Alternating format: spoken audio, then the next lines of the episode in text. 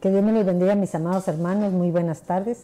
Estamos nuevamente aquí con ustedes en el programa de la eh, recapitulando un poco sobre lo que hemos estado viniendo a hablar de los desiertos y lo que el Señor quiere en cada uno de nosotros cuando estamos en esos momentos, en esas situaciones que muchas veces eh, parecieran de muerte, pero siempre tienen la salida propicia. en, esta, en esta tarde me acompaña Melvita, Sheilita y hoy quiero darle la bienvenida a Mari, Mari Ruiz que está aquí con nosotros, sabiendo que este es un tema que definitivamente eh, ella es em, ejemplo vivo de las bendiciones otorgadas de parte de Jehová en esas aflicciones que muchas veces no entendemos el por qué, pero que el Señor Todopoderoso nos saca de cualquier cosa y nuevamente la tenemos con nosotros después de haber pasado situaciones difíciles, pero sabemos que es una mujer guerrera, una mujer que batalla y que es ejemplo a seguir para muchos de nosotros. Que Dios te bendiga, Mari. Un gustazo saludarte. Madre.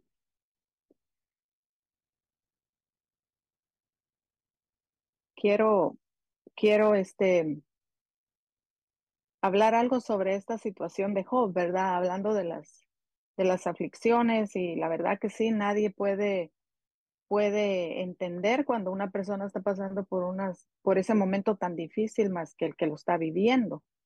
Entonces, este, es algo, algo bien difícil, pero sabemos que si vamos de la mano del Señor, Él es el que nos sostiene, Él es el que nos libra, Él es el que Siempre su palabra dice de que si nosotros confiamos en Él, no nos va a dejar solos en ningún momento, aunque muchas veces nos sentimos muy solos, ¿verdad? Pero Él siempre está con nosotros. Entonces, este, ah, viendo el libro de, de, de Job, eh, miramos las aflicciones de Job, pero usted me hizo una pregunta bien, bien, bien tremenda en el momento, cuando me dijo, ¿por qué vienen las aflicciones, verdad? Y, la verdad es de que no, no le había yo prestado atención así tan, tan detenidamente. Y entonces me puse yo a, leer y encontré en el libro de Joven el capítulo 1 y verso 5 donde dice que, y sucedía que cuando los días del banquete habían pasado, hablando de los hijos, ¿verdad? De Job, que Job era un hombre íntegro, no cabe duda, era un hombre que amaba al Señor, pero por mucho que nosotros ah, amemos al Señor y seamos íntegros, eh, siempre hay algo, porque somos humanos, ¿verdad? Siempre hay algo que nos, que nos viene a, estorbar y, pues este, ah, yo miraba eh, leyendo ahí de que dice que él, él ofrecía holocaustos por sus hijos, porque sus hijos hacían banquetes, sus hijos hacían banquetes y se turnaban. Y lo, lo tremendo es que dice que ellos invitaban a sus hermanas. Era como que las, mujeres estaban así como menospreciadas. Entonces, pero hay algo que me llamó la atención, que dice que después que pasaban los, los días de los banqueteos de ellos, dice que Job enviaba a buscarlos a sus hijos. No era que los hijos venían a Job a buscarlo a él, y él los mandaba a buscar, dice, para santificarlos se levantaba temprano y ofrecía holocaustos conforme al número de todos ellos, dice, porque Job decía, quizá mis hijos hayan pecado y maldecido a Dios en sus corazones. Entonces yo me preguntaba, ¿quién es aquel que va a maldecir o va a blasfemar en contra del Señor, sino aquellos que no conocen al Señor? Entonces, Job sabía que sus hijos andaban mal, Job sabía que sus hijos no amaban al Señor, pero sin embargo, ese era el temor. Yo encuentro que ese es el temor que él, que él tenía, que algo iba a pasar con sus hijos porque se alejaban del Señor más y más. Entonces, ah, yo miraba en el libro de segunda de, de Samuel, um, 2.12, no, primera es de Samuel 2.12, donde dice que los hijos de Eli eran hombres indignos, no conocían al Señor y se compara, se ve muy cerca esa misma historia, ¿verdad? Entonces, es lo que yo miraba de, ellos. Cuando nosotros empezamos a darnos cuenta y tomamos a Job como uno de los ejemplos vivos sobre las aflicciones, nos damos cuenta que la aflicción es uno, un, un, estado emocional del ser humano que nos lleva a poder analizar cómo estamos en nuestro interior, porque realmente la aflicción es solamente el resultado de lo que nosotros sentimos cuando nos vemos en situaciones que no podemos controlar, ¿verdad? La aflicción es algo que emocionalmente no estamos preparados para. Pero yo miraba aquí que Job se aflige, miren esto, eso me llamaba la atención lo que tú decías, porque él se afligía porque no sabía el resultado que iba a recibir sus hijos al no estar cercano del Señor. Y se me venía a la mente inmediatamente con lo que decías, Mari, el, uno de los últimos versículos que él dice, de oídas te había oído, ahora mis ojos te ven. Quiere decir que posiblemente él había conocido un Dios por lo que oía, pero no había tenido una relación plena, la cual no le había servido de testimonio vivo a sus hijos para que actuaran de la misma manera. Entonces me doy cuenta que la aflicción nos lleva a un estado en el cual el Señor viene a comprobar lo que nosotros hemos, hemos aprendido a través del conocimiento de Cristo. Nosotros como personas que ahora conocemos al Señor, el Señor nos manda episodios en nuestra vida para poder lograr ver aquello que muchas veces no hemos eh, aprendido a pesar que conocemos de la palabra, pero que hemos sido capaces de poder juzgar, de poder transgredir en nuestra forma de pensar en contra de otros y que qué fácilmente es juzgar a alguien sin antes poder haber pasado por situaciones similares que en un momento dado nos llevan a juzgar porque no hemos tenido el mismo sentimiento de angustia, de aflicción que otros han vivido. Pero tú querías decir. Fíjese que es que me llama la atención hablando de eso, ¿verdad? De que cómo nosotros no podemos compadecernos de aquellos que están en aflicción porque nosotros no hemos pasado lo mismo. Entonces, yo cuando me voy a la historia de Jesús, cuando Jesús está a punto de entregar su vida, sus discípulos, él va con sus discípulos a orar y sus discípulos se quedan dormidos, ¿se acuerdan? Entonces él dice, ¿no han podido velar conmigo? Sí, ¿por qué? Porque no es la misma aflicción. Yo puedo en determinado tiempo dolerme con aquella que está en angustia, pero realmente la frustración o la aflicción que tal persona está pasando, no la voy a sentir exactamente igual. Entonces sí me puedo apiadar, sí puedo interceder, sí puedo, pero definitivamente la aflicción es personal, mami. Yo me doy cuenta cuando Jesús pasa su prueba, Él le dice a sus discípulos, estoy afligido hasta la muerte. Entonces, luego me encuentro que dice que más adelante sigue la historia cuando llega Judas y lo entregan y dice que los discípulos lo dejan solo y huyeron. Y cuando me voy a, la vida de Job, también sus amigos lo dejan solo, solo llegaron a juzgarlo. Y cabal fueron tres amigos también. Entonces yo llego a la conclusión que definitivamente la aflicción es un momento, es un tiempo, es un periodo de tiempo que vamos a tener que pasarlo en la soledad. La hermana Mari decía al principio, la pasamos y el Señor tal vez ni nos habla. ¿Se acuerdan que cuando el Señor Jesús le dice al Señor, si fuera posible, pasa a mí esta copa, pero que no sea tu voluntad, sino, que no sea mi voluntad, sino la tuya? En ningún momento se apareció el Señor a contestarle. Estaba solo, no hubo una respuesta de parte del cielo y muchas veces nos encontramos en esa situación. Estamos pasando por ciertas aflicciones y queremos una respuesta de parte del Señor. Queremos que el Señor nos hable y no, no encontramos una respuesta. Pareciera que el cielo está cerrado, pareciera que leemos la palabra y no encontramos ninguna respuesta a nuestra aflicción, pero creo y me encantaba porque el apóstol, nuestro apóstol Luis ayer hablaba acerca también de Job y ahí sí que nos vino a confirmar la palabra porque nosotros no sabíamos que él iba a platicar acerca de eso y me encantó porque él decía de Job, Job erró miramos toda la historia, no miramos, miramos que él siempre salió aprobado, ¿verdad? Pero su equivocación fue cuando él pensó que el Señor lo estaba afligiendo. Y no, Satanás lo pidió para zarandearlo. Satanás le pidió permiso al Señor y claro, el Señor, el Señor eh, está, mm, ¿cómo se dice? Da el permiso, ¿verdad? Para comprobar. Da el permiso, pero en aflicción el Señor nos prueba. Entonces Satanás nos aflige muchas veces, pero ahí viene la prueba de parte del Señor, cómo nos vamos a comportar en medio de la aflicción. Exactamente. Sí. Lindo, la verdad, porque ahorita que la hermana María hablaba también de que muchas veces el Señor aquí en esta tierra nos ha pedido una estatura. Y yo creo, hablaba con Sheila, que sí tenemos que alcanzar esa estatura. Yo creo que Job había trabajado en eso, había trabajado porque dice que el ser, porque yo ponía aquí cómo Dios define a Job, porque él habla de Job y dice, dice que te has fijado en mi siervo Job y le dice, porque no hay ningún, ninguno como él sobre la tierra, hombre intachable y recto, temeroso de Dios y apartado del mal. Me gusta esto porque hay un pasaje en Ezequiel 14, 14, el 14, ¿verdad, Madre? Usted hablaba que es un buen testimonio. un buen testimonio. Porque algunos dicen que Job era una de las columnas de la tierra, algunos estudiosos, no lo dice la Biblia, pero dice, eh, se los voy a leer, dice, y aquí está hablando cuando el Señor iba a destruir a Jerusalén, y dice, si estuviesen en medio de ella estos tres varones, Noé, Daniel y Job, ellos por su justicia librarían únicamente sus propias vidas, dice Jehová el Señor y si hiciere pasar bestias feroces sobre la tierra y la asolaran y quedare desolada, de modo que no haya quien pase a causa de las fieras, y estos tres varones estuviesen en medio de ella, vivo yo, dice Jehová el Señor, ni a sus hijos ni a sus hijas librarían ellos, solo serían librados y la tierra quedaría desolada. Y sigue ahí, es linda esta historia, porque como el Señor da un testimonio de Job y aparece en Ezequiel también. Eso me gustó porque digo yo, Solo ellos se iban a salvar, no iba a salvar ni a sus propios hijos. Y eso fue lo que pasó con los hijos de Job. Entonces yo pienso que nosotros, nuestra relación con el Señor es tan personal, es tan personal que no podemos más que instruir a nuestros hijos en el camino del Señor, eh, inculcarles el temor de Jehová.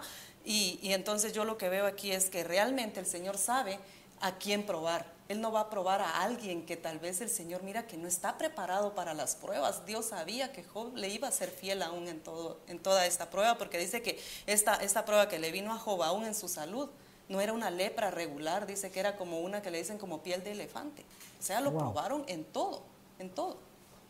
Fíjate que me llamaba la atención porque cuando uno, lo que estabas diciendo, este hombre, sabiendo que su comportamiento era recto delante del Señor, había algo dentro de sí que no lo hacía completo, ¿verdad? No lo hacía completo porque él visualizaba que había un error que muchas veces uno no se da cuenta cuando está instruyendo a sus hijos. Hay algo que faltó que nos empieza a provocar un sentimiento de temor, de angustia, que pensamos que tal vez no dimos lo que tendríamos que haber dado, por lo que decía Mari, ¿verdad? Y muchas veces eso fue una de las manifestaciones de su aflicción, porque ¿por qué se afligía de sus hijos si él tendría que haber instruido correctamente a, aquellos que eran de su familia. Hubiera tenido que ser primero su casa y después el resto de las personas. Pero muchos de aquellos siervos que nosotros vemos nombrados en la palabra, por ejemplo, me hablabas tú de un, un eh, Elí, me hablamos de un Samuel, que fueron personas escogidas de parte de Dios, pero el ambiente donde vivieron, el ambiente que donde se manejaron, se olvidaron y no se percataron el poder trasladar una correcta instrucción a su casa, porque tal vez obviaron las funciones que eran necesarias, porque tarde o temprano esa va a ser una aflicción, porque Eli tuvo aflicción por sus hijos, Samuel exactamente, y, y podemos decir que vienen de padres diferentes, aunque podemos darnos cuenta que muchas veces el ambiente donde nosotros nos manejamos se, traslada como una atmósfera que se convierte en nosotros en una costumbre. Mari. Sí, yo pienso que también este tiene que ver mucho el que lo, lo, que exactamente usted acaba de decir, hablando de los siervos, pero yo me lo voy a llevar a nosotros como familia, como, como familia de mi familia, pues, porque yo creo de que de que nosotros los padres siempre nos han dicho somos el nuestros hijos son el reflejo de nosotros, ¿verdad? Entonces, no podemos nosotros ayudar a medio mundo y, y, dejar a nuestros hijos a un lado, porque a veces eso es lo que hace que nuestros hijos también se alejen del Señor o se aparten de Él, o que yo quiera que mi hijo o mi hija sea lo que, lo que yo soy o que haga lo que yo hago espiritualmente hablando, ¿verdad? Y yo creo que a cada uno de nuestros hijos Dios, les, Dios les, ha, les ha dado también a ellos qué es lo que ellos van a hacer dentro de las labores espirituales del templo, ¿verdad? Entonces no podemos obligarlos y no sabemos qué, qué, era lo que pasaba aquí con Job, pero lo que sí yo sé es de que él dice que él ayudaba a la viuda, al huérfano, jamás se quedó sin comer, o sea, él se ocupaba de la demás gente, pero creo que descuidó un poco su casa porque aún podemos ver a su esposa cuando él, cuando ella le dice, maldice a Dios y muere. ¿Por qué le diría eso? Ella estaba como amargada, como enojada, como quien dice, qué bueno que, te, que, que estás así, ¿verdad? Porque ¿cómo viviría? ¿Cómo sería ya como familia? ¿Cómo vivían? Es mi pregunta, ¿verdad?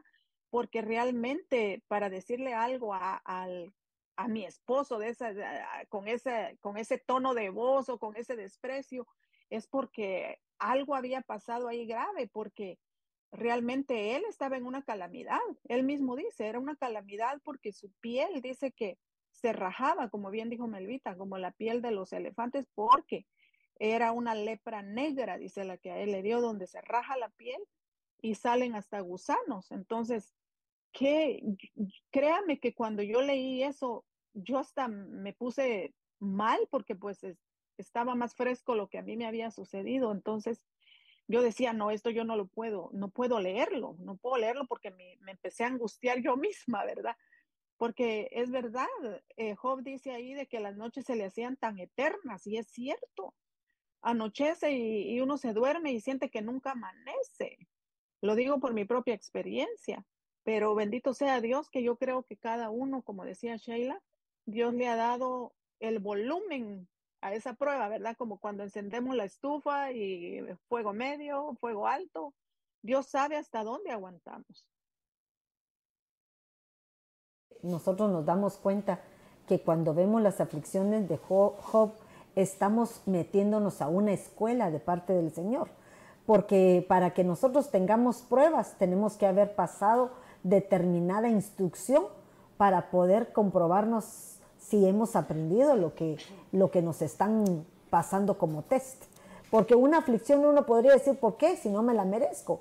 Pero aún nuestros niños, ¿verdad? Como cuando son chiquitos van a la escuela, uno dice, ¿por qué van a la escuela? Tienen que llorar, se ponen a gemir que no quieren ir. Pero nosotros sabemos que eso es una, una aflicción momentánea que cuando ellos empiecen a aprender van a tener un resultado que les va a provocar una bendición porque esa bendición va a ser tarde o temprano el poder entender, aprender, estudiar y todo lo que provoca el, conocimiento que nos da el poder ir a una escuela, por ejemplo. Pero para eso entra una aflicción de ir por primera vez a un lugar que no conocen. Fíjate esa aflicción, que es un niño y uno dice, ay, no, hermana, pero ¿qué van a hacer? Pero es una aflicción, porque no conocen, han vivido solo con su mamá, con su papá, y al enfrentarse a un mundo que no conocen, empiezan a provocar en ellos un carácter en la cual van a tener que sacar lo mejor de ellos mismos.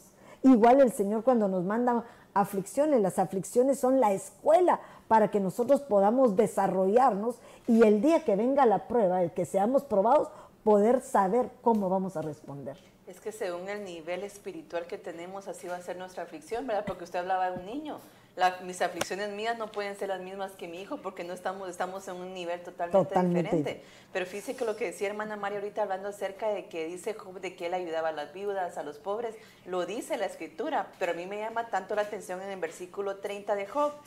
Eh, en el 30 16 dice, y ahora mi alma está derramada en mí, días de aflicción se apoderan de mí. Pero el versículo, el capítulo este empieza de la siguiente manera, mire, dice, pero ahora se ríen de mí los más jóvenes que yo, a cuyos padres yo desdeñara poner con los perros de mi ganado, y que me servía ni aún la fuerza de sus manos. No, perdón, ¿y de qué me serviría? Ni aún la fuerza de sus manos no tiene fuerza alguna. Por causa de la pobreza y el hambre andaban solos, huían a la soledad, a un lugar tenebroso, asolado y desierto. Pero me llama la atención aquí porque él hacía como un menosprecio de cierta gente. ¿Y por qué dicen otros versículos de que él ayudaba a la viuda, al pobre? Y dice muchas cosas, ¿verdad? Entonces digo, ¿cómo así? Porque este versículo dice lo contrario. Entonces, ¿no será que muchas veces, por ejemplo, Job, debilidades ocultas, ¿verdad? Aquellas cosas que, que realmente no conocemos y en la hora de la aflicción salen a la luz por qué tal vez había cierto menosprecio para cierta gente y por, tal vez con otros no. Entonces tal vez haya miedo a la aflicción. Él declara así, como decía, él, él dice en varios versículos, ¿verdad? Que tenía problema con los ojos y sale muchas de las debilidades ocultas que habían en él. Y muchas veces nos pasa, ¿por qué viene la aflicción? ¿No será que el Señor quiere mostrarnos a nosotros? Porque el Señor es, el que escudriña el corazón del hombre. Quiere mostrarnos a nosotros aquellas áreas ocultas que hay que nosotros ni siquiera nos hemos dado cuenta. Que muchas veces practicamos, tenemos ciertos hábitos que ni siquiera nosotros, yo tal vez puedo lastimar a cierta persona con ciertas actitudes, pero no sé que las tengo.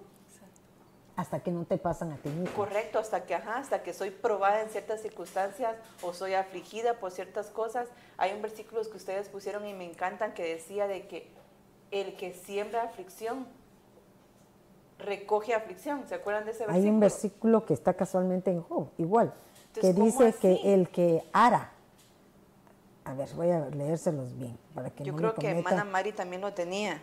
Vamos a ver, vamos a ver. Eh, ¿Cuál era? ¿No lo tienes ahí, Madeline? Que Mari. sé que estás aquí, Mari. Sí, Eh, dice, yo si yo soy malvado, ay de mí. Y si yo soy justo, no me atrevo a levantar la cabeza.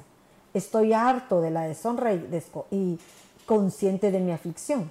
Pero en una versión, la SA, nos dice, según lo que he visto, los que cultivan el mal, miren lo que dice, los que cultivan, otros dicen lo que harán iniquidad, siembran la miseria y recogen sus frutos. En otras versiones dice recogen su aflicción. O sea que hay una manera en donde nosotros muchas veces en nuestra manera de actuar vamos a recibir lo que nos corresponde porque no hemos tenido la prudencia, el respeto, el, el permanecer sin juzgar a otros por situaciones que viven. Porque la aflicción viene a ti por algo que tú no has vivido. ¿verdad? Por algo que tú no has vivido. Tú no te vas a afligir, por ejemplo, si hay un hoyo, porque sabes que si hay un hoyo te caes. Pero si nunca eh, has sabido caerte en un hoyo, no vas a tener la precaución para, para poder pasar por el mismo lugar. Entonces, hay situaciones en nuestra vida que son necesarias para que nosotros podamos entender las necesidades de otros. Fácilmente juzgamos a otros, por ejemplo, un adulterio o un- una fornicación o una niña embarazada o algo porque fácil señalamos porque no nos ha tocado.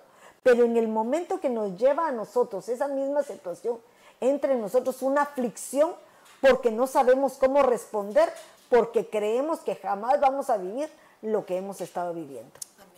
Y es que dice cuando habla el Señor que Job era perfecto, era intachable, dice que esa perfección, dice que no es una perfección absoluta sin fallas, sino la integridad, la sinceridad, la compatibilidad en el tono, dice, en todas las relaciones de la vida.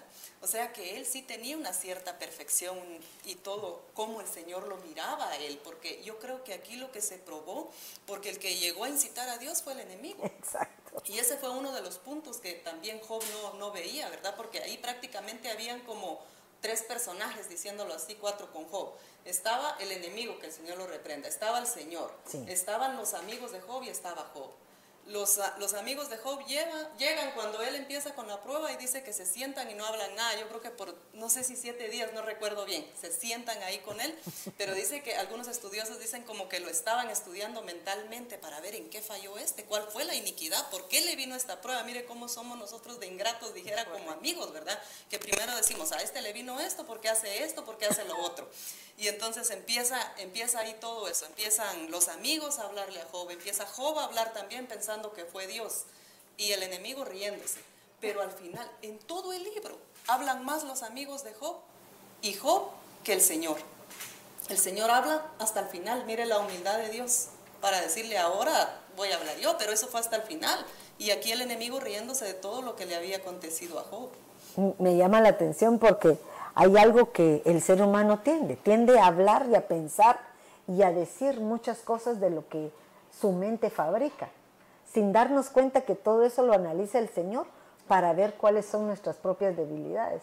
Porque definitivamente las debilidades de Job y de sus amigos salieron a la luz en todo ese proceso que tú mirabas, porque esa es la manera que el Señor nos estudia, ver cómo actuamos en situaciones que no tenemos previstas, sino que surgen de repente para ver cuál es la respuesta que tú das.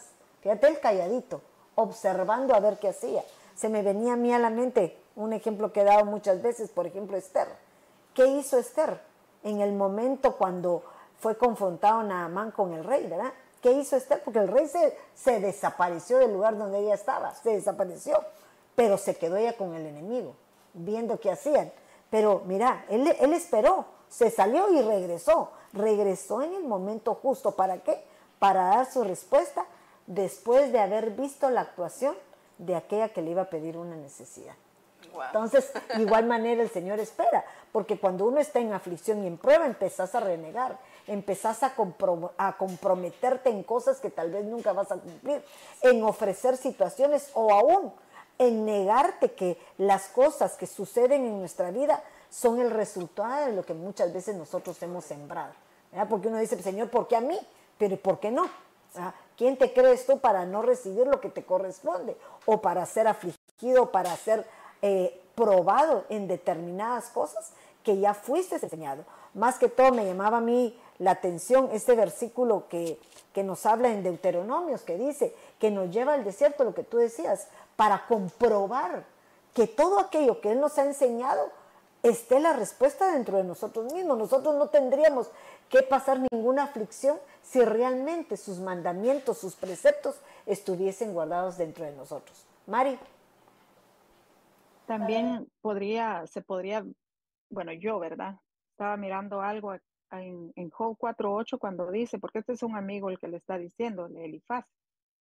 Por lo que yo he visto, los que harán iniquidad y los que siembran aflicción, esos ciegan. Entonces, recordemos que él era un hombre rico, el Señor lo había prosperado, el Señor lo tenía próspero en todo a Job. Entonces le sigue diciendo, en el 4.4 dice, al que tropezaba, le dice, le dice el amigo, ¿verdad?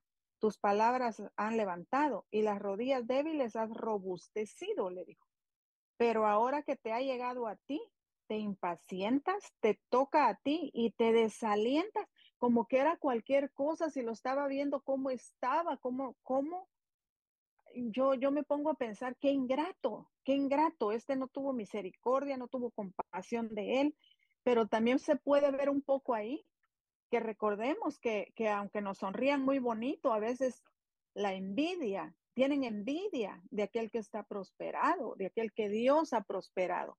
Entonces yo así veo a estos amigos de Job que, que lo, le, le dicen como que tú pecaste, por eso estás así, porque te dedicaste al afán de hacer riquezas y te olvidaste de Dios cuando sabemos nosotros que no era eso, ¿verdad? Bueno, nosotros porque lo leemos ahora, ¿verdad?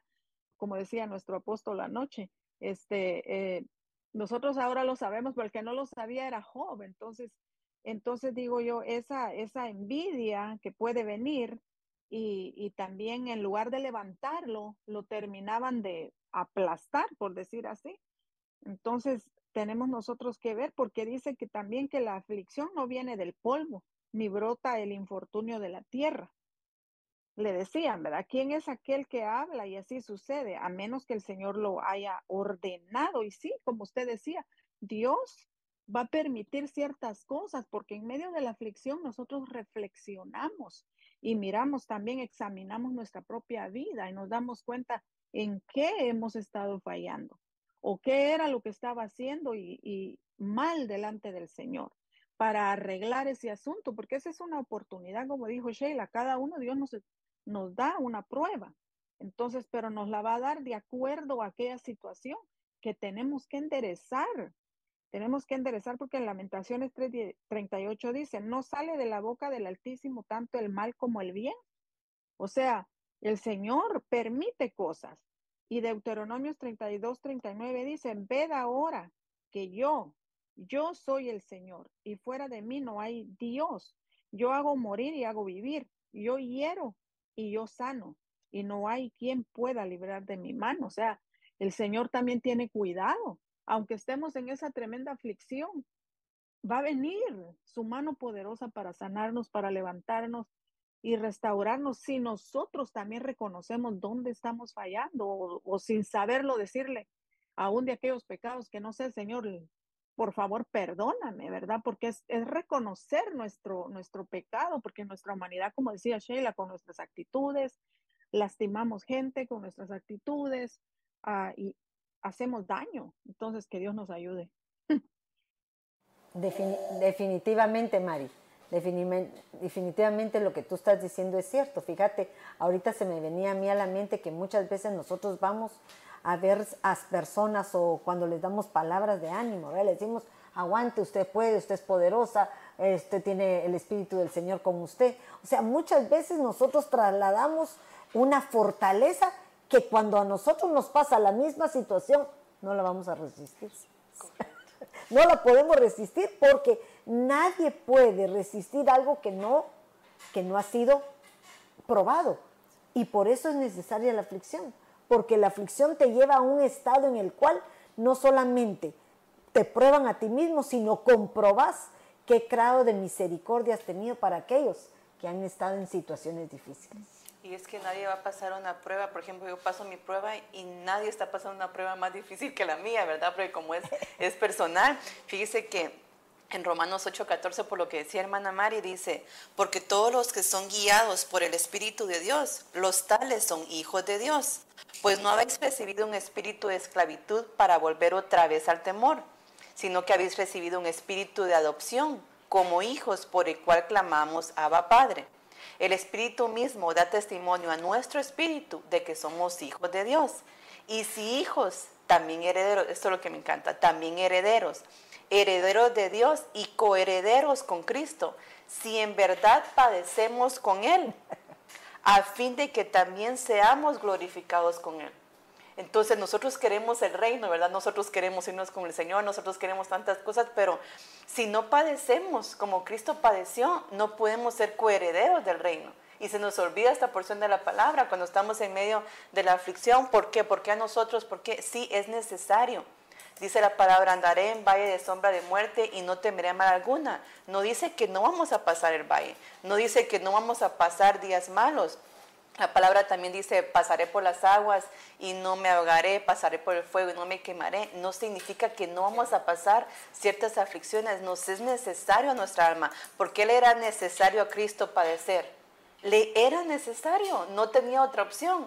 Y así nos toca también a nosotros, nos es necesario para que seamos pulidos, para que seamos probados, para que alcancemos la estatura qué lindo fuera de que, que, no fuera, ¿verdad? Que no fuera necesario, que el Señor realmente en su misericordia no nos permitiera ciertas cosas, pero definitivamente tenemos que ser probados. Nuestra fe va a ser probada como el oro y tenemos que, tenemos que pasar por el valle. Es, es definitivamente imposible, pero me encanta porque en el Salmo, perdón, en, sí, Salmos 91, 14, miren lo que dice, porque en mí ha puesto su amor yo entonces lo libraré, lo exaltaré porque ha conocido mi nombre. Me invocará y le responderé. Yo estaré con él en la angustia. Otras versiones dicen en la aflicción. Lo rescataré y lo honraré. Lo saciaré de larga vida y le haré ver mi salvación. Pero ¿cómo empieza el versículo? Todos queremos ser librados. Pero ¿qué dice el versículo al principio? Porque en mí ha puesto su amor. Si es alguien que está enamorada, entonces yo le voy a librar. Entonces no quiere decir que también a cualquiera, ir Señor, por favor, líbrame y va a venir el socorro inmediato. Tiene que haber un enamoramiento, mami. Tenemos que estar, conocer, porque dice el versículo anterior que hemos ah, recibido eh, un espíritu de opción por el cual podemos clamar, clamar a ma Padre porque lo conocemos, porque tenemos una cercanía con Él, porque sabemos que Él es nuestro Padre, que sabemos que en cualquier aflicción Él va a estar atento a nosotros, pero tiene que haber una comunión con el Señor, una comunión con el Espíritu Santo para tener la convicción y la certeza que aunque estemos pasando por el valle, el Señor está con nosotros, como decía hermana María al principio. Yo no le quiero echar salsa aquí que está ahí enfrente, pero la admiro, pero porque ella conoce quién es su Padre. Ella sabe que en medio de la prueba el Señor va a hacer cosas gloriosas y las está haciendo, pero porque ha conocido que tiene un Padre, ha conocido de cerca al Espíritu Santo. Yo sé que es una mujer que nos ha dado testimonio a todas de que tiene una cercanía con el Señor y esa es la convicción que nos da el Señor de que aunque seamos probados, el Señor nos va a librar. Mira, tan lindo lo que tú estás diciendo, porque ya que leímos Romanos a Pablo, ¿verdad? Me llamaba la atención porque él decía que, que eh, nuestras aflicciones, nuestras tribulaciones nos iban a eh, provocar paciencia. O sea que cuando nosotros pasamos determinadas aflicciones, el Señor lo que provoca en nosotros es paciencia. Pero esa paciencia que nosotros vamos teniendo a través de esas aflicciones van a probar nuestro carácter. ¿Qué carácter es el que tú tienes? ¿El carácter del, de Cristo o el carácter de lo que tú eres como humanamente has sido formada? Pero Cristo viene a nuestra vida para formarnos, para cambiarnos y para fortalecernos. Y esto lo dice en, Romanos, ¿verdad? Dice, y, sino que también nos gloriemos de las tribulaciones, sabiendo que la tribulación o las aflicciones producen paciencia. La paciencia, un carácter probado. Fíjate eso, un carácter probado. El carácter es, habla de lo que hemos aprendido a través del recorrido de nuestra vida. Toda aquella formación que nos han dado desde que entramos a la escuela, digamos, desde que nacemos. Pero ese carácter en Cristo, nosotros ya, habiendo conocido al Señor, somos una nueva criatura en Él. Por lo tanto, tenemos que dar frutos de acuerdo a esa nueva enseñanza como hijos de, Dios que hemos sido empezados a ser formados de acuerdo a los rudimentos y las enseñanzas de Cristo que están escritas. Amén. Y es que se ve realmente, ¿verdad? Que toda nuestra vida aquí mirando el Salmo 23, todo es un proceso, ¿verdad? Y por lo que Sheila decía, ¿quién de nosotros no quiere ser arrebatado? Eso es lo que anhelamos con todo nuestro corazón, el arrebatamiento. Y muchas veces cuando estamos en aquella unción tan preciosa, ¿vale? decimos, Señor, yo me quiero ir contigo, no importan las pruebas, hazme fiel, pase lo que pase y venga lo que venga. Eso es lo que le decimos al Señor. Y claro que sí, porque hemos sido, eh, por la enseñanza sabemos, ¿verdad? Que que la salvación venimos es gratuita, el Señor lo pagó, nosotros no tuvimos que hacer nada para ser salvos. Pero el arrebatamiento, eso sí, prácticamente, si en mis palabras lo dijera, hay que pagar un precio. Ese precio de perseverar, de ser fiel, de trabajar en nosotros, como dice ese proceso de Romanos, ¿verdad? Que usted estaba leyendo ahorita, madre, que necesitamos todo eso para poder salir aprobados. Vamos a pasar por fuego, por agua, la llevaré al desierto para ver qué hay en su corazón. Son muchas cosas, pero yo creo que vale la pena perseverar y más ahora que estamos en estos últimos tiempos, no, no podemos dar marcha atrás. Y mira qué lindo, porque aquí nos acompañan muchas personas y les doy gracias por estar ahí Otto Galvez, Maralda Ponce, te mando un besote. Es mi, es mi nuera, no, no era nuera, es mi hija. Beca, Aníbal Taufel, eh, Miriam Juárez, Bolaños, Yasmín Luceli, eh, la esposa, cósmica. No sé quién es, pero la bendecimos de igual manera. Estamos en Santa Clarita, pero me llamaba la atención porque hay muchas que nos ponen unos versos y, podemos eh, leerlos. Por ejemplo, Maralda dice, Yasmín Luceli nos habla que el Señor tiene control de todo, pero Maralda me había puesto un versículo que me llamaba la atención en Proverbios 27.6, dice, más, más confiable es el amigo que hiere que el enemigo que besa. Muchas veces el que nos confronta en nuestra verdad nos lleva a reflexionar en lo que hemos fallado, así poder pasar el proceso más rápido. Job no se había percatado de esas actitudes feas que él tenía. Y es cierto, nadie que no pasa algo sabe qué es lo que hay realmente dentro de cada uno de nosotros. Porque nosotros para poder saber qué hay dentro de nuestro corazón, tenemos que ser probados. Ni tú ni yo sabemos cuáles son nuestras debilidades y solo son puestas a la luz cuando somos em, tocados, ¿verdad? Eh, probados, pues que no quiero decir probados, sino que quiere decir tentados por el enemigo, porque el Señor sabe quién eres, sabe cuáles son tus fortalezas, pero el enemigo está atento a tus debilidades. El Señor pasa por alto tus debilidades, mas el enemigo las toma para poder agarrarte de lo cual tú no te has dado cuenta. Es que fíjese que me llama la atención lo que está diciendo, porque cuando somos afligidos también puede venir la tentación. Totalmente. Yo decía, ¿cómo así? Porque usted no lo decía, pero sí, porque hay un versículo que dice, no permitas que tenga hambre para que no robe. Y una de las aflicciones es el hambre. Entonces, ¿será que podemos caer en la tentación de robar? Porque ¿quién va a querer ver a su familia muriéndose del hambre? Entonces, fácilmente caemos en la tentación según nuestras debilidades, según nuestras concupiscencias, ¿verdad? Exacto. Podemos caer en ciertas tentaciones. ¿Quién, por ejemplo, me fíjese que me, me llama la atención a mí en Job 5.19? Dice, de seis aflicciones te librará y en siete no te tocará el mal. Se lo voy a leer porque está lindo, dice Job 5.20. En el hambre te salvará de la muerte. O sea, miren cómo tenemos que saber la palabra para no caer en tentación, ¿verdad? En el hambre te salvará de la muerte. En la guerra del poder de la espada. Estarás a, estarás a cubierto del azote de la lengua. Y miren cómo es de lindo porque todo esto Job lo tuvo que pasar para que lo esté diciendo. Y no temerás la violencia cuando venga. Esa es la número cuatro. De la violencia y del hambre te reirás y no temerás a las fieras de la tierra. Fieras de la tierra, número 5. Pues con las piedras del campo harás tu alianza y las fieras del campo estarán en paz contigo. Y sabrás que tu tienda es la número 6, estará segura, porque visitarás tu morada y no temerás pérdida alguna. También sabrás, número 7 ya, ¿verdad? Que tu descendencia será numerosa y tus vástagos como la hierba de la tierra.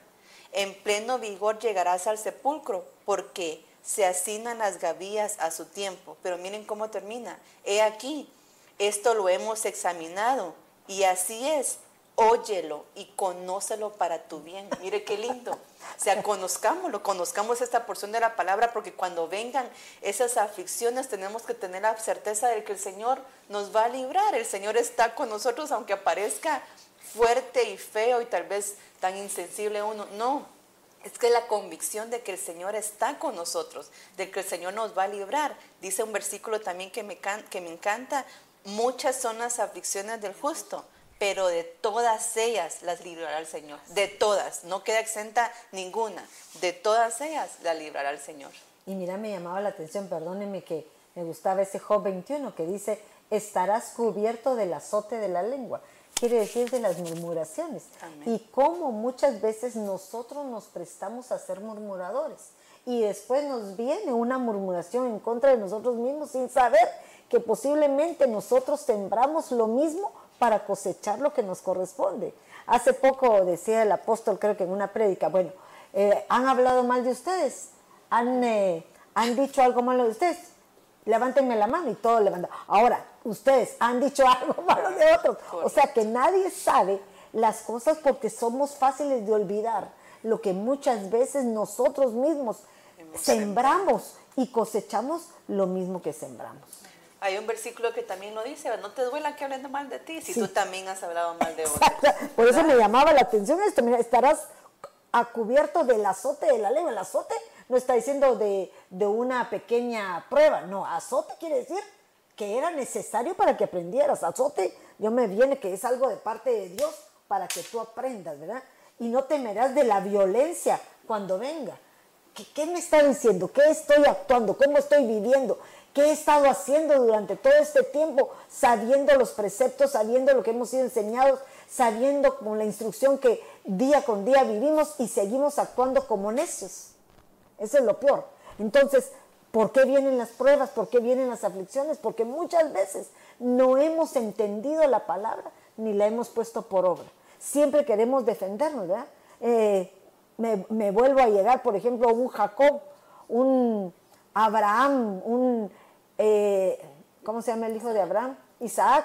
Cada uno en su forma de actuar vivió una herencia ancestral que lo llevó a, una, a, tipos de aflicciones y cada una en mayor dimensión. Hasta que el último, que era Jacob, entendió, entendió que todo el trato que tuvo el Señor con él era para formar un Israel, un Israel poderoso, pero hasta que él declaró lo que él era, se acabó su prueba. Es que siempre nos justificamos, mami. Exacto. Hasta cuando oramos, Señor, si he hecho algo malo, perdóname. ¿Cómo si he hecho algo malo? Si hago. No, no hemos reconocido, Señor, perdóname porque pequé. Sí. Pero si he hecho algo malo, si te he ofendido, decimos. Sí, como que no creemos que lo hacemos. Correcto. Mari, ¿querías decir algo? Sí, este, en Job 5.7 dice, porque el hombre nace para la aflicción, como las chispas vuelan hacia arriba. Pero me fui a la Biblia lenguaje sencillo y dice, así como el fuego es la causa que salten chispas, nosotros somos responsables de nuestra propia desgracia. Fíjese, o sea, que, que la aflicción viene por causa de que nosotros mismos hacemos algo que nos aleja del Señor o hacemos algo que desagrada al Señor. Entonces, uh, miraba en 1 Corintios 10, 13 que dice, no os ha sobrevenido ninguna tentación que no sea común a los hombres. Y fiel es Dios que no permitirá que vosotros seáis tentados más allá de lo que podéis soportar, miren, sino que con la tentación proveerá también la vía de escape a fin de que podáis resistirla. O sea, lo que hablábamos hace un rato, ¿verdad? Él sabe hasta dónde aguantamos cada uno, la prueba, la aflicción que tenemos. Él no nos va a dejar o no, no, no nos va a dar más de lo que nosotros no podemos resistir. Qué lindo porque cuando miramos la vida de Job, yo creo que todo, todos los temas que, que, se han dado y que el Señor le pone en el corazón es justo a tiempo porque miramos ahorita los tiempos que estamos viviendo, ¿verdad? Entonces todo esto que, que quede guardado en nuestro corazón porque miramos a cómo Job es probado en la economía. Y él ahí no dice, no veo yo que diga nada. Y, y, puedo yo decir así como, como le dijo Pablo a Timoteo, ¿verdad? Que ninguna, que la raíz del dinero, el amor al dinero es la raíz de todos, los, males. Y en eso Job yo creo que salió librado. Viene la aflicción con sus hijos, claro. Ahí yo creo que ahí le pegó fuerte, ¿verdad? Rasgó su manto, se rasuró la cabeza, echó polvo en su cabeza y todo viene la aflicción, eh, aquí en el, en el 2.3 dice, y el Señor dijo a Satanás, ¿te has fijado en mi siervo Job? Porque no hay otro como él sobre la tierra, hombre intachable, recto, temeroso de Dios y apartado del mal, y él todavía conserva su integridad. Esto ya es en el capítulo 2. Y le dice, y le dice, porque tú me incitaste contra él para que yo lo arruinara sin causa, le dijo al enemigo, porque aquí dice que estaba a prueba el honor de Dios también cuando el enemigo, pruébalo y a ver si no en tu propia cara te maldice, le dijo el enemigo. Entonces Dios no se quedó sin hacer eso, pero él sabía quién era Job. Y entonces en el 2.4 le dice, respondió Satanás al, Señor y dijo, piel por piel, si todo lo que el hombre tiene dará por su vida. O sea, ahí sí le dijo, tócalo y a ver qué, qué tal, ¿verdad? Y el Señor le dijo, sin embargo, extiende ahora, eso fue el enemigo todavía, ahora tu mano y toca su hueso y su carne ¿Quién era el hueso, mami? Su esposa, ¿verdad? Verás si no te maldice en tu misma cara. Eso se lo dijo el enemigo todavía al Señor y el Señor le da permiso. Y eso fue lo que pasó después, porque cuando le viene la enfermedad a él, ¿él qué hace? Dice que se sienta en el polvo y se rasca. Él no dijo nada, ni cuando le pasó la enfermedad. Y viene la mujer y le dice, todavía conservas tu integridad, maldice a Dios y muérete cuando ella le dice eso. ¿Y qué le dice Job? Como una mujer fatua has hablado. ¿Acaso aceptaremos de Dios solo lo bueno y no cuando venga lo malo? Porque yo me doy cuenta que la esposa de Job hasta aquí estaba con él. Pasándola, cuando terminó la economía, los hijos, y ya cuando a él le viene la enfermedad, ella también se aleja y lo deja solo. Entonces yo creo que, que todo esto es un aprendizaje para nosotros y, y qué lindo fuera, ¿verdad? Que se nos quedara grabado esto y vienen las aflicciones y todo, porque de alguna manera van a venir como decía la hermana María ahorita, no nos va a dar una prueba que no podamos soportar.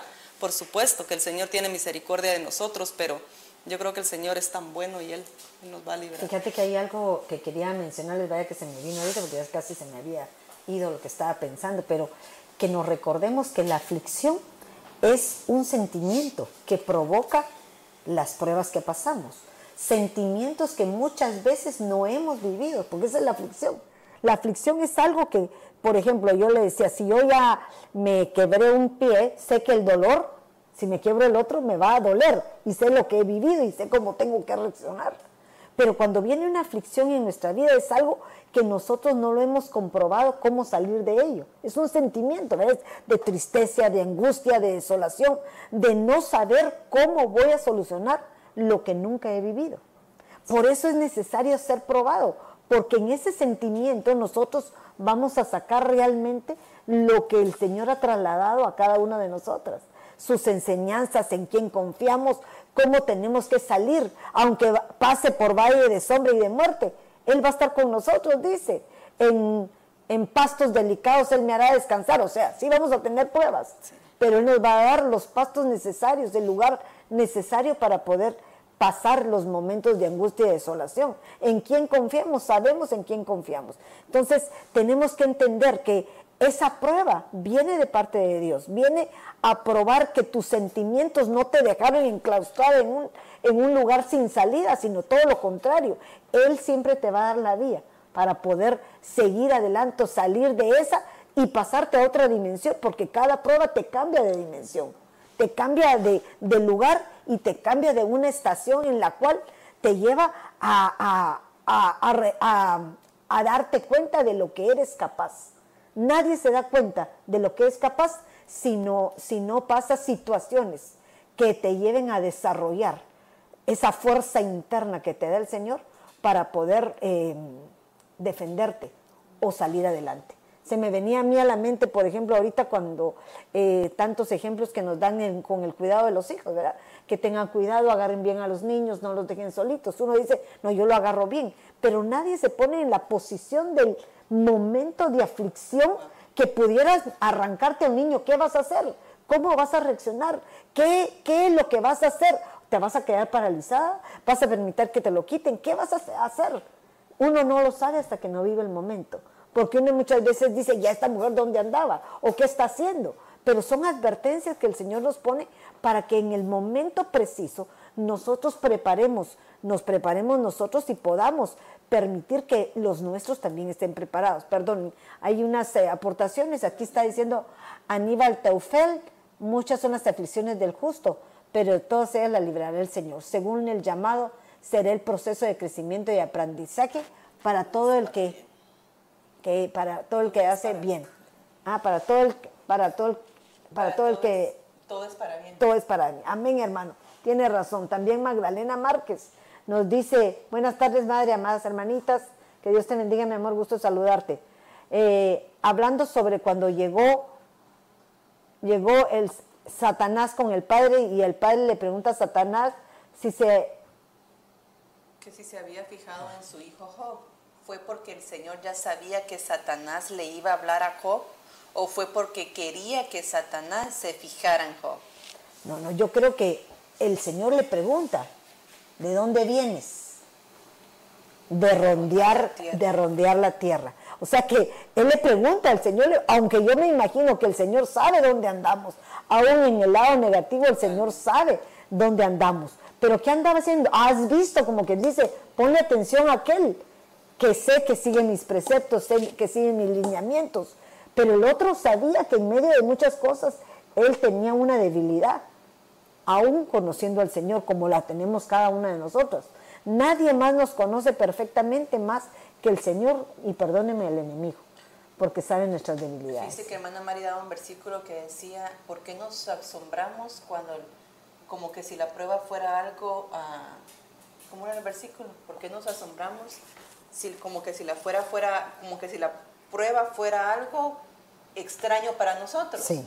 Fíjese que me encanta el Salmo 139, 16, perdón, 139, 12 dice, tus ojos vieron mi cuerpo en formación, todo eso estaba escrito en tu libro, había señalado los días de mi vida cuando aún no existía ninguno de ellos. Otra versión dice, tus ojos vieron mi cuerpo en gestación, todo estaba ya escrito en tu libro, todos mis días se estaban diseñando, aunque no existía uno solo de ellos. Y me llama la atención porque lo que quiere decir es de que nuestro recorrido ya está listo, ¿verdad? Ya está escrito.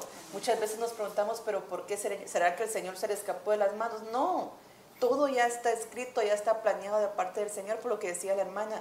Señor, ¿será que el Señor ya sabía que Satanás iba a preguntarle por Job, definitivamente sí, porque el Señor todo lo sabe. el Señor sabía que iba Job, que Job iba a ser probado. No fue algo de que, ay, me cayó Satanás y de repente vino a preguntarme y a mí se me salió a decirle que sí. No, el Señor ya tiene nuestra vida planeada. El Señor conocía su naturaleza. Correcto. Conoce todo de nosotros. El Señor es el único que puede escudriñar el corazón del hombre y da a cada uno según sus obras, dice la palabra. Entonces definitivamente que nuestra aflicción no va a ser algo que se le escapó al Señor de las manos, que, que qué pasó aquí. No, ya está escrito, ya está señalado, ya el Señor ya sabe hasta cómo vamos a reaccionar. Lo que Él tal vez quiere es que nosotros nos demos cuenta cómo vamos a reaccionar. Fíjate que se me venía a mí a la mente ahorita, porque muchas veces eh, la palabra nos advierte proféticamente lo que va a pasar y dice hay un versículo en Génesis que lo, sabrán muchas de ustedes que están aquí, que dice que al final la maldición que manda el Señor contra la serpiente le dice, eh, la mujer pisará tu cabeza y tú la morderás en el carcañal. Y el carcañal habla de nuestras debilidades.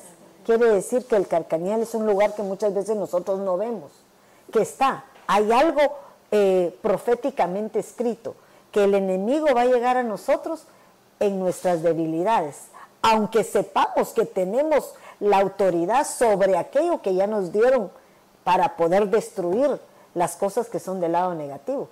Pero si nosotros no podemos ver cuáles son nuestras áreas que fácilmente van a poder ser la aflicción para nuestra alma, no vamos a poder ser aprobados para llegar a, ser cambiados a una dimensión diferente. Qué difícil. Somos esclavos de aquellas cosas que no hemos sabido dominar. Exactamente. Porque la verdad es que si te das cuenta, el carcañal es nuestra debilidad. Y uno le pone a decir, ¿dónde está el atrás de ti? ¿Tú ves lo que está atrás de ti? No. Lo que está atrás es lo que has dejado, lo que ha pasado, lo que no te has dado cuenta que has vivido. Pero que el enemigo lo tiene guardado en sus archivos y que en el momento menos que indicado que tú veas, lo saca a luz para poder probarte. Afligirte sobre algo que ya pasó. Hermana Mari. Solo Mari, de la U. Creo que, no sé si me voy a adelantar un poco a esto, pero es que es algo que me, me gustó muchísimo y yo lo, lo siempre lo llevo a la figura del, de, la, de la palabra, ¿verdad? Cuando dice, cuando dice, uno de los amigos le dijo a Job, porque olvidarás tu aflicción, fíjese olvidarás tu aflicción, porque pues no todo el tiempo vamos a estar en prueba. La Biblia dice que no para siempre se tría el trigo, ¿verdad? Entonces, eh, dice, olvidarás tu aflicción como aguas que han pasado, las recordarás. Entonces, fui a Proverbios 31, 6 y dice, dad bebida fuerte al que está pereciendo y vino a los amargados de alma. Entonces yo, yo me puse a pensar, pero ¿cuál es esa bebida fuerte? Entonces, ah, encontré una que no, no me gustó, pero encontré otra. Ah, perdón, voy a leer el 31.7 también. Dice, que beba y se olvide de su pobreza y no recuerde más su aflicción, fíjese. Entonces yo me fui a ver esa bebida fuerte y dice que, dice que viene de una raíz primaria que quiere decir beber a grandes tragos. Es como el que está en aflicción o el que está en el desierto y anda con sed, no va a beber delicadamente, se va a tragar, no va, no va a beber así como con delicadeza, ¿verdad? Entonces, y dice, irrigar o proveer una poción para abrevar, beber, dar de beber, regar, es como regar una tierra seca. Entonces, cuando yo miraba esto de abrevar. Me, me fui a, me vino al pensamiento los abrevaderos donde iban a beber los, los camellos y las ovejas, ¿verdad? Donde había un pozo con agua abundante para ellos. Entonces, pero creo que cuando, ¿cómo vamos a olvidar esa aflicción o cómo va a pasar? Agarrándonos de la palabra, creyendo la palabra del Señor, porque el que bebe dice, beber a grandes tragos, es beber el agua, de verdad hacerla nuestra, esa palabra. Y, y también el agua es figura del Espíritu Santo, que no vamos a pasar nuestras aflicciones o nuestras pruebas con gozo si nosotros no nos llenamos del Espíritu de Dios. O, o, o, pasamos con gozo o nos amargamos, porque las aflicciones también nos pueden amargar si nosotros no nos, uh, no nos llenamos del Espíritu Santo es lo que yo, yo, yo pensaba, ¿verdad? Porque uh, pasaremos por diversas pruebas, dice el apóstol, creo que es uh, Santiago, ¿no? No recuerdo, perdón si me equivoco. Diversas pruebas significa que hay de todo tipo de pruebas, como decía la hermana Sheila, pero hay una que sí nos va a pegar fuerte, como a mí. Esta sí me pegó fuerte. Porque es bien difícil el querer hacer uno algo y no poder no poder en el sentido de que porque no puedo caminar. De lo, de lo demás, pues ahí miro yo qué hago, pero, pero caminar, que le quite, ah, es algo terrible, pero aún ahí sé que Dios nos está enseñando, porque yo estaré pasando por esto y para mí es terrible, pero pueden haber otros que están pasando otras peores. Entonces, llenémonos del Espíritu Santo para poder resistir esa prueba. Es lo que yo puedo hablar al respecto. Efectivamente, Mari, lo que tú estás diciendo, pero hay algo que me llamó la atención de lo que tú estás hablando y creo que eso es la última reflexión que hacemos hoy en el programa, que muchas veces el Señor nos vuelve a pasar determinadas aflicciones porque se nos ha olvidado el porqué de la aflicción. Hay situaciones que se viven, pero se pueden vivir solo una vez. No necesitamos vivirlas, como tú decías, eh, tengo hambre, ¿verdad? No tengo hambre porque no tenía, no tenía que comer. Pero si viví esa aflicción y mi resultado fue escoger o tener un trabajo, eh, aprender a medir mi dinero, aprender a ser buena administradora de mis bienes, entonces el mal que viví hoy me sirve para ser próspera. Pero si yo no aprendí de ese mal que ya viví y me afligí y lo paso por alto y vuelvo a hacer, tener la misma actitud que tuve con lo anterior, difícilmente vamos a salir de determinada prueba, porque el Señor siempre va a comprobar que nuestras aflicciones sean el mecanismo o la instrucción necesaria para poder por obra lo que Él quiere que aprendamos. Mami, yo quisiera cerrar con este versículo, fíjese que Hebreos 11:33, hablando de los héroes de la fe, dice, ellos confiaron en Dios. La confianza en Dios es la clave, por lo que decía hermana María ahorita. ¿Cómo? ¿Cómo? Bebiéndonos la palabra, creyéndola, haciendo la rema en nuestra vida. Dice, ellos confiaron en Dios y por eso conquistaron países. Y como actuaron con justicia, recibieron lo que Dios les había prometido cerraron la boca de leones y apagaron grandes incendios. Escaparon de que los mataran con espada. Recibieron fuerzas cuando más débiles estaban.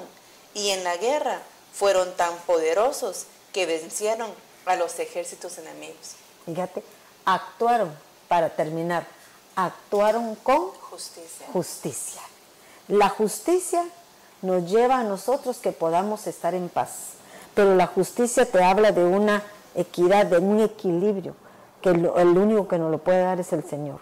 La justicia es que si no quieres ser juzgado, no juzgues, porque te van a matar tu aflicción sobre el mismo sufrimiento que muchas veces uno provoca en otros. Pero que Dios me las bendiga, Mari, fue un gustazo tenerte aquí con nosotros en el programa. Sabemos que las pruebas y las aflicciones, eh, el Señor nos permite que las pasemos Ahorita estarás en esa silla, pero no estás sin caminar porque no podás, porque vas a poder.